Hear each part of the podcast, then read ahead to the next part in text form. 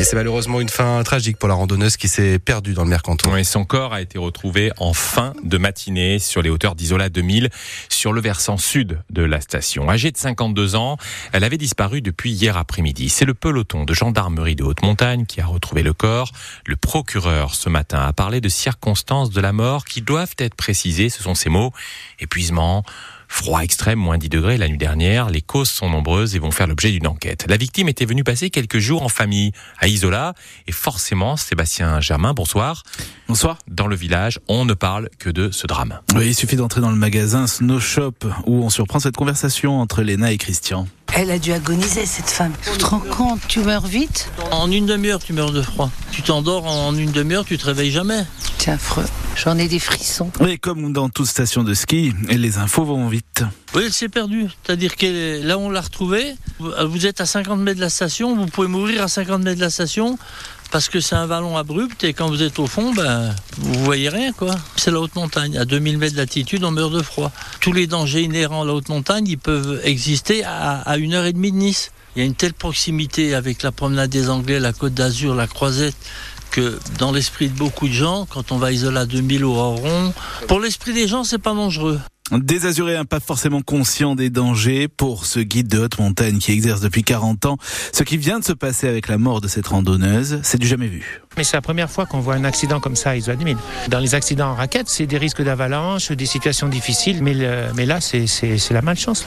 C'est un peu comme vous marchez le long de la rue euh, et puis euh, vous tombez dans le, la bouche d'égout qui est ouverte. C'est vraiment la malchance. La station doublement endeuillée puisque la pilote de l'hélicoptère qui s'est craché le 11 janvier à Mandelieu était une enfant d'Isola. Merci Sébastien Germain. C'était il y a bientôt six ans, en mars 2018. Le colonel de gendarmerie Arnaud Beltrame était tué dans le Super U de Trèbes lors d'une attaque terroriste. Il venait d'échanger sa place avec une otage. Il y avait eu ce jour-ci, rappelez-vous, quatre morts. Le procès de ces attentats s'ouvre et s'est ouvert ce matin devant la cour d'assises spéciale de Paris. Sept proches du meurtrier doivent être jugés. Le djihadiste avait été abattu. Et mauvaise nouvelle, l'électricité va augmenter au 1er février. Ouais, Peut-être avez-vous loupé cette information, mais les tarifs vont augmenter de 8,6% à 9,8%. C'est selon votre formule. Très, très, très, très forte hausse. Ce sera le 1er février prochain. En deux ans, les tarifs de l'électricité ont augmenté de 44%. Et justement, les agriculteurs sont en colère en France en ce moment. Et la hausse de l'électricité n'est pas venue calmer leur colère. Certains bloquent même l'A64 du côté de Toulouse depuis jeudi, depuis jeudi. Le ministre de l'Intérieur, Gérald Darmanin, ne souhaite même pas leur évacuation. Il se justifie en expliquant qu'il n'y a pas de dégradation constatée sur le site. Pour nos paysans, il y a trop de normes, trop de charges, et donc maintenant, l'électricité est trop chère.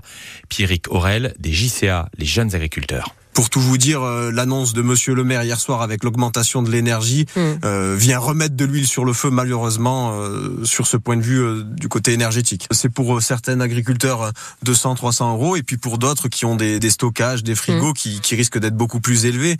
Aujourd'hui, ce qui était entendable il y a encore six mois, euh, aujourd'hui ne l'est plus sur le terrain parce que une accumulation et une vraie défiance et au-delà des annonces, il nous faut des euros tout de suite dans les cours de ferme pour pouvoir faire baisser la pression. Et Gabriel Attal va recevoir d'une minute à l'autre à Matignon une délégation d'agriculteurs. Le foot, c'est aussi euh, malheureusement des enquêtes. Deux ont été ouvertes par le parquet de Bordeaux après les incidents de samedi entre supporters niçois et bordelais.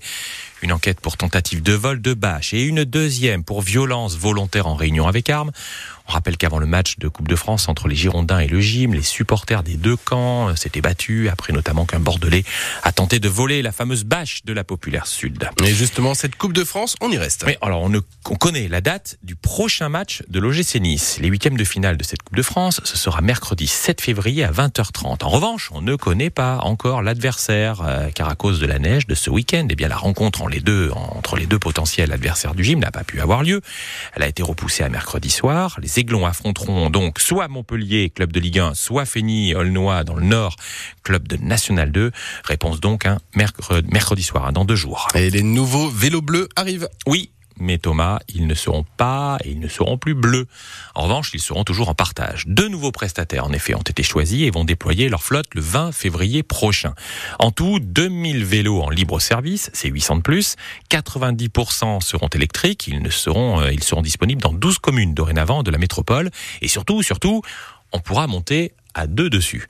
Guillaume Leroux est le responsable des relations publiques Pony, l'un des deux nouveaux prestataires. On proposera deux types de vélos. Un vélo à assistance électrique deux places, donc avec un siège passager à l'arrière, la personne pédale pas, c'est vraiment un passager. Et également 200 vélos mécaniques, musculaires, c'est-à-dire sans assistance. Sur le vélo électrique, le vrai avantage c'est de pouvoir être à deux. Vous pouvez aller avec vos enfants, avec votre mari, avec votre femme, euh, faire une balade, aller à votre travail, les amener au sport. C'est vraiment le vélo un peu euh, tout usage. Et on retrouve ce côté convivial d'une voiture finalement. Vous pouvez parler avec la personne avec laquelle vous êtes durant votre trajet, même si vous êtes sur un vélo. Alors j'ai compris qu'il y avait aussi des petites spécificités d'un point de vue du casque à vélo. Oui, donc effectivement sur notre application, on a ce qu'on appelle le bonus casque. Et donc si vous portez un casque, vous prenez un selfie et il y a une intelligence artificielle qui détecte que vous avez un casque et vous avez 20% de réduction sur votre trajet.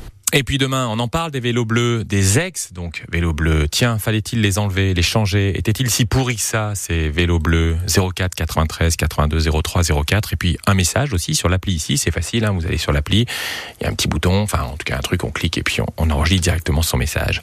Ça commence à sentir le citron à Menton. En tout cas, les structures monumentales vont faire leur arrivée cette nuit et puis la nuit prochaine euh, dans les jardins Biovès. Pour l'instant, ces grandes sculptures euh, sont nues en fil de fer. Elles seront ensuite recouvertes de citron et d'orange. Le début de la fête du citron